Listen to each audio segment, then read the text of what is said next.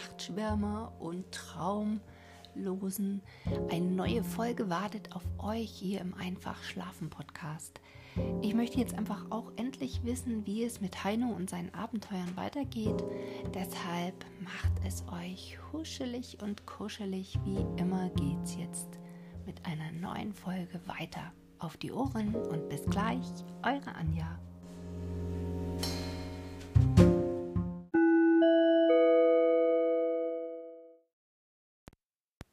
Unterstraußen und Antilopen. Als der erste Strahl der aufgehenden Sonne die Spitzen der Kovisberge traf, war der Hottentott Zacharias schon dabei, die Pferde aus dem Wasserloch zu tränken. Auch Dr. Hart hatte sich gerade aus seiner Decke herausgewickelt, stand nun breitbeinig da, streckte die Fäuste weit in die Luft und gähnte sich herzhaft. Die letzte Müdigkeit weg. Dann rief er ein fröhliches Rise, Rise dem zu seinen Füßen noch fest schlummernden Heino zu. Als dieser sich nicht rührte, bückte er sich hinunter, ihn wach zu rütteln. Doch erschreckt hielt er mitten in der Bewegung inne. Um Gottes Willen! Was war das? Da lag ja in der Höhlung von Heinos rechtem Arm eine Giftschlange, eine Hornwipper.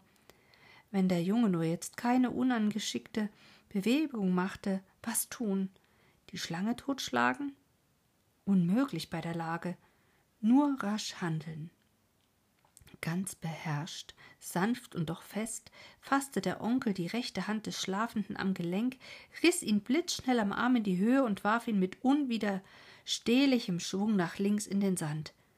Da lag der Junge, noch halb in den Wollach gewickelt wie ein Häufchen Unglück und zog ein Gesicht, als ob er losheulen wollte. Heino, danke deinem Schöpfer, du hast Grund dazu, auch wenn's ein bisschen weh tut und während Heino recht verdutzt sich aufrappelte, tötete Dr. Hart die Wipper, die sich böse zischend aufgerichtet hatte, mit einem wuchtigen Schlag. Was ist denn nur los, Onkel? Schau her, eine Hornwipper. Ums Haar hätte das verdammte Leite Biest dich gebissen. So, ist sie denn giftig? Und ob? Neben Mamba und Puff oder einer der gefährlichsten Schlangen, und du hast sie noch liebevoll unter deinen Arm genommen und gewärmt. Sowas hat schon manchen Reiter in Südwest das Leben gekostet. Da rief auch schon der Zacharias: Mister, die Coffee ist klar. Wie der heiße Morgentrank schmeckte und die von der Nachtkälte noch steifen Glieder löste. Dann wurde gesattelt und weiter ging der Ritt nach Osten. Brav kletterten die Afrikanerpferde über Geröll und Felsplatten zur Passhöhe der Kovisberge hinan. Vor den Reitern lag, als sie den Kamm überschritten hatten, eine ungeheure schwachwellige Ebene, spärlich mit Stachelgewächsen und Büschelgras bestanden. Ganz allmählich und stetig stieg die Fläche nach Osten stufenförmig an. In weiter blauer Ferne eingerahmt von Spitzkuppen und scharfkantigen Tafelbergen. Hier konnten die Pferde ausgreifen. Man ritt im Arbeitstempo, wie Dr. Hart es nannte, immer abwechselnd eine halbe Stunde Dreischlag und eine Viertelstunde Schritt. So gewann man stetig Raum, ohne die Pferde zu überanstrengen.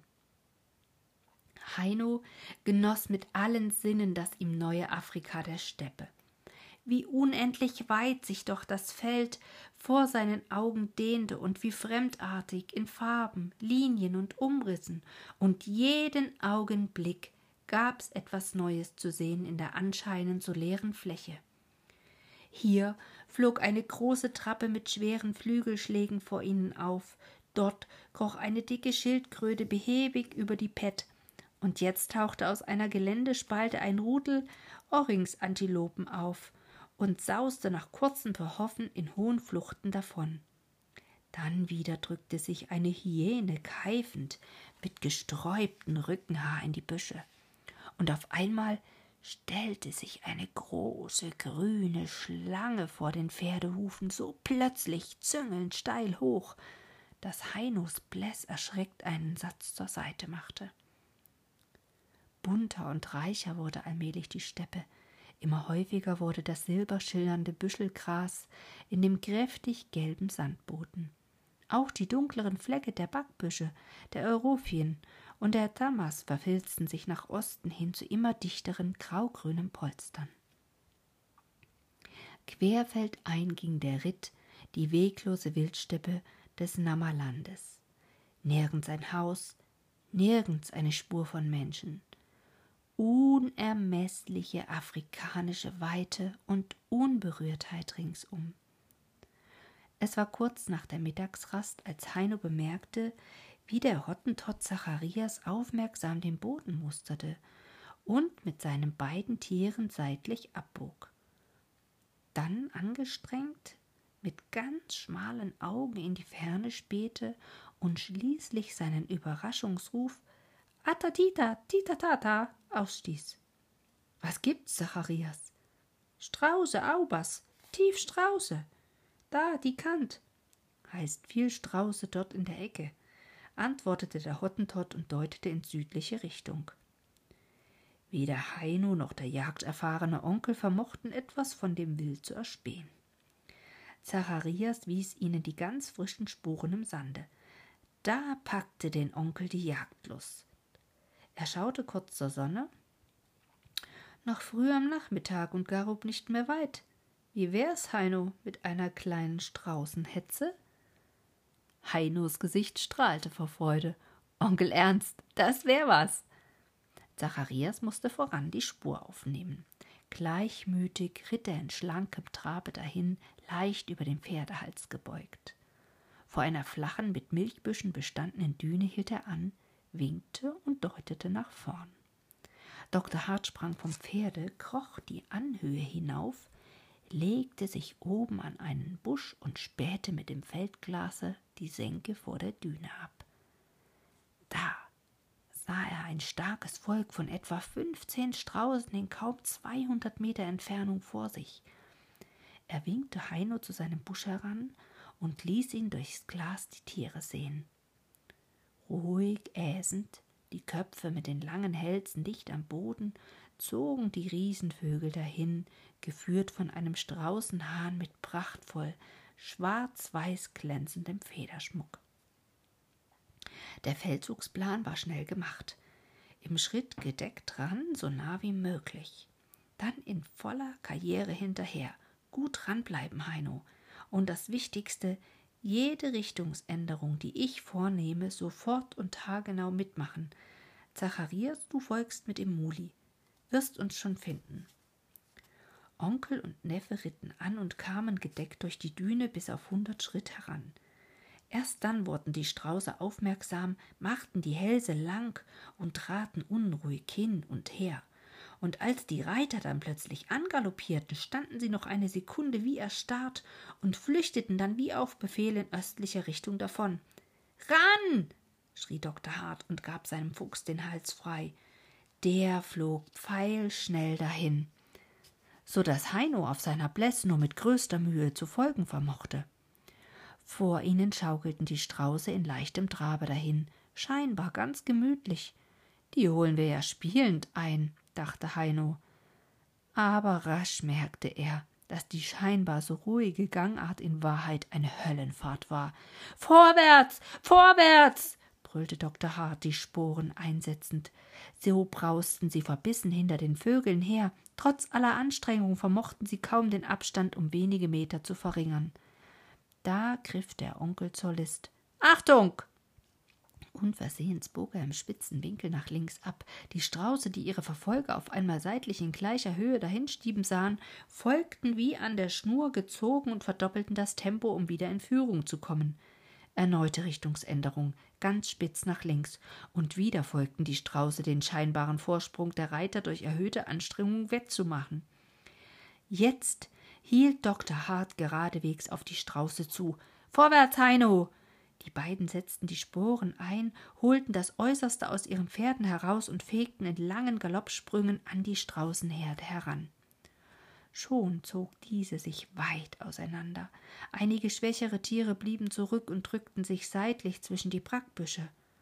Auf einmal fing der führende Straußenhahn an zu taumeln, stürzte und blieb hilflos im Sande liegen. Ohne weitere Gegenwehr ließ er seine Verfolger herankommen, die nun ihre Pferde ausparierten. Schieß doch, Onkel, schrie Heino aufgeregt. Wozu? Ich bin kein bloßer Erleger. Straußenfleisch ist ungenießbar, ist zäh und wenig schmackhaft. Und für Federn und Balk haben wir jetzt keine Verwendung. Gesiegt haben wir ja bei der Hetze, schenken wir also unserem Gegner das Leben. Heino war es ein wenig enttäuscht, musste aber einsehen, dass des Onkels Verhalten nur weitgerecht war. So schaute er sich nun gründlich den Strauß an, den er in freier Wildbahn wohl kaum wieder so nahe zu Gesicht bekommen würde. Wundervoll das reiche schwarz-weiße Gefieder des Leithahns, der stolz mit hochgerecktem Halse jeder Bewegung seiner Gegner mit den Blicken folgte. Als Heino die großen, glänzenden Augen so fest auf sich gerichtet sah, da bekam ihn plötzlich ein warmes Mitgefühl mit dem königlichen Tier der Steppe. Er begriff gar nicht, wie er eben noch wünschen konnte, es tot vor sich zu sehen. So, Heino, nun wollen wir mal sehen, wo der Zacharias steckt, sagte Dr. Hart und drehte sich im Sattel um. Da geschah das Unerwartete. Urplötzlich kam der Strauß hoch, schüttelte sich und sauste pfeilgeschwind mit ungeschwächter Kraft nach Osten. So ein Biest, brüllte Dr. Hart, hat uns schmählich getäuscht. Los hinterher! Und im wilden Karacho fegten die beiden Reiter hinter dem Flüchtling her, der mit raumgreifenden zwei Meter Schritten dahinraste. Da schlug er ganz gegen Straußenart der große Vogel einen scharfen Haken nach rechts und überlief eine breit gegen Süden vorgelagerte sandige Bodenschwelle. Ohne Zögern warfen Dr. Hart und Heino ihre Gäule herum und folgten. Dieser Trick wird dir wenig nützen, dachte Dr. Hart, als der Strauß vor ihnen in der Senke untertauchte. Mit einem Dutzend Galoppsprüngen brausten sie die Schwelle hinauf und stürzten förmlich die Senke hinunter. Da geschah zum zweiten Mal das Unerwartete. Die Mulde war angefüllt von einer Menge Antilopen. Springböcke waren es, wohl hundert Stück, und mitten hinein sausten die Reiter, unfähig, ihre Pferde rasch genug zum Stehen zu bringen. Hin und her schob sich das rötliche Gewoge, und die beiden Reiter staken eingekeilt mitten im Gewimmel der Antilopen und konnten nicht vor und zurück. In maßlosem Erstaunen standen Mensch und Tier einen Augenblick nur. Dann kam Unruhe und Bewegung in die zimtfarbene Masse der Springböcke. Senkrecht hoch schnellte in federndem Sprung ein Tier um das andere, das die schneeweiße Bauchdecke von der Sonne aufleuchtete. Heino war ganz hingerissen von der zierlichen Anmut der Springböcke. Er vergaß den Onkel, die Straußenhetze und starrte nur auf das Wunder dieser Menge von Antilopen. Plötzlich auf ein Zeichen vom Leittier wurde das ganze Rudel flüchtig und stob in federnden Hochfluchten pfeilschnell davon. Da krachte ein Schuss. Ein starker Bock überschlug sich und blieb im Feuer liegen. Heino fuhr beim Knall zusammen und blickte zurück und sah, wie der Onkel noch am Boden kniend gerade die Büchse absetzte. Im Nu war auch Heino abgesessen und stand dann bewundernd vor dem Springbock, der gerade im Tode die ganze Pracht seiner schön gezeichneten Decke zu entfalten schien. Jetzt haben wir Fleisch für die nächsten Tage, sagte Dr. Hart zufrieden und machte sich unverzüglich daran, die Beute aufzubrechen, während Heino die beiden Pferde langsam auf und abführte.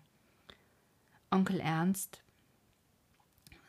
sagte er kurz darauf, noch ganz benommen von dem Erlebten, waren das wirklich alles Antilopen? Ja, es scheint fast unglaublich. Und doch habe ich es vor acht Jahren in der Kalahari mal ein Rudel von etwa dreitausend Stück gesehen. So was gibt's nur in besonders guten Regenjahren. Springböcke lieben über alles die zarte Esung der jungen Grasspitzen. Es muss also kürzlich hier in der Gegend geregnet haben. Heino hielt plötzlich in seiner Wanderung inne. Onkel, was ist eigentlich aus unserem Strauß geworden? Ha, der Tausendjahr, den hatte ich auch vollkommen vergessen. Dieser niederträchtige Schlauberger hatte natürlich das Springbockrudel schon gewittert, als er seinen regelwidrigen Haken schlug und sich dann in der Masse der Tiere heimlich still und leise verdrückt. Eigentlich, meinte Heino nachdenklich, war es doch fabelhaft, wie sich der Strauß vorhin niedertat und den Erschöpften spielte. Er hat sich freiwillig für die anderen, die Schwächeren, geopfert. Das ist das Höchste, was ein Wesen unter Gottes Sonne tun kann. Doch sieh, da hinten kommt ja schon Zacharias. Der Hottentott war froh erstaunt über den fetten Braten und zirpte mit den Schnalzlauten seiner Sprache. Muremas, Kub Geb, heißt sie da wirklich ein großer Springbock. Eifrig half er die Keulen und das Rückenstück auf das Packtier zu verstauen. Alles andere müssen wir hier lassen, antwortete Dr. Hart auf Heinos Frage. Pass mal auf, wie rasch unsere Steppenpolizei damit aufräumt. Wirklich, sie waren kaum hundert Schritt vom Aufbruch entfernt, als hoch aus der Luft drei Aasgeier einfielen und dicht über die Köpfe der Reiter hinwegstrichen, um sich gleich darauf heftig zankend um das Gescheide des Springbocks zu balgen. Dr. Hart deutete auf einen grauen Schatten, der sich rasch durch die Büsche wand. Sieh da, Frau Hyäne, die muss sich aber beeilen, wenn sie noch etwas von der Mahlzeit abbekommen will. Im Schritt ging's dann bei schon recht schräg stehender Sonne dem nahen Garub zu. Bald leuchtete eine Wegstunde vor ihnen im Tal das Stationsgebäude weiß auf, umgeben von den wenigen dunklen Pontoks, Bienenkorbhütten der Eingeborenen und niedrigen Viehkrallen. Dicht dabei der Windmotor. Weiter südlicher glänzte ein Stück des Schienenstranges in der Sonne. Dr. Hart hielt plötzlich seinen Hans an. Garup. Dort werden also morgen unsere Amerikaner ankommen. Nein, es ist besser, wir zeigen uns nicht auf der Station. Er schaute suchend über das Gelände. Wir bleiben lieber die Nacht in den Klippen des Tigerberges dort. Sicher ist sicher. Im langsamen Schritt ging's den Geröllhang des Berges hinan. Heino bemerkte, dass hier die Landschaft ein ganz neues Gesicht zeigte. Rings standen verstreut die so exotisch wirkenden Pfeiler der gelbblühenden Aloe, untermischt mit den bizarr geformten Bündeln der Kandelaber Euphorbien. Der Tigerberg war ein längst erloschener Vulkan. Kranzförmig türmte sich am Rande des Kegels das schwarzrote Gestein. Durch einen Riss in der Felswand gelangten die Reiter ins Innere des Kraters, das durch Schutt und Sand zur flachen Mulde ausgefüllt war. Ein idealer Lagerplatz. Bald war abgepackt und abgesattelt. Und während Zacharias mit den Pferden zur Tränke ritt, machten Onkel und Neffe noch gemächlich einen Rundgang um den Graderand. Weit dehnte sich nach allen Seiten die Steppe im letzten Abendschein. Im Westen schatteten tief violett die wohlbekannten Umrisse der Kovisberge, im Osten hob sich fels festungsartig die Hochfläche vom Aus. Dann deutete Dr. Hart nach Süden. Du siehst dort das Stationsgebäude von Garup. Links davon etwas Besonderes. Der erste richtige Baum. Heino, eine Giraffenakazie. Und dann geh mal mit den Augen über den Baum hinweg zum Horizont. Die blauen Berge, Onkel? Richtig. Schau sie dir nur gut an. Jene zerklüftete Linie ist die Silhouette des Klinghartgebirges. Dort irgendwo liegen unsere Diamanten. Und damit endet die heutige Folge. Spannend geht es weiter mit Heino auf dem Schleichpfade in der nächsten Woche. Ich freue mich, wenn du wieder mit dabei bist. Bis bald, deine Anja.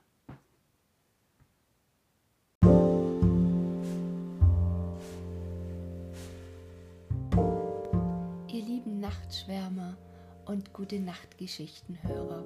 Damit endet die heutige Folge. Wenn dir gefällt, was du hörst, dann abonniere den Podcast, verpasse keine Folge mehr. Ich freue mich, wenn du eine Bewertung bei iTunes dalässt und dir wie immer Geschichten wünscht oder Anregungen gerne per E-Mail an mich übersendest. Nutze dazu die E-Mail-Adresse einfachschlafen.com gmx.de. Ich freue mich drauf.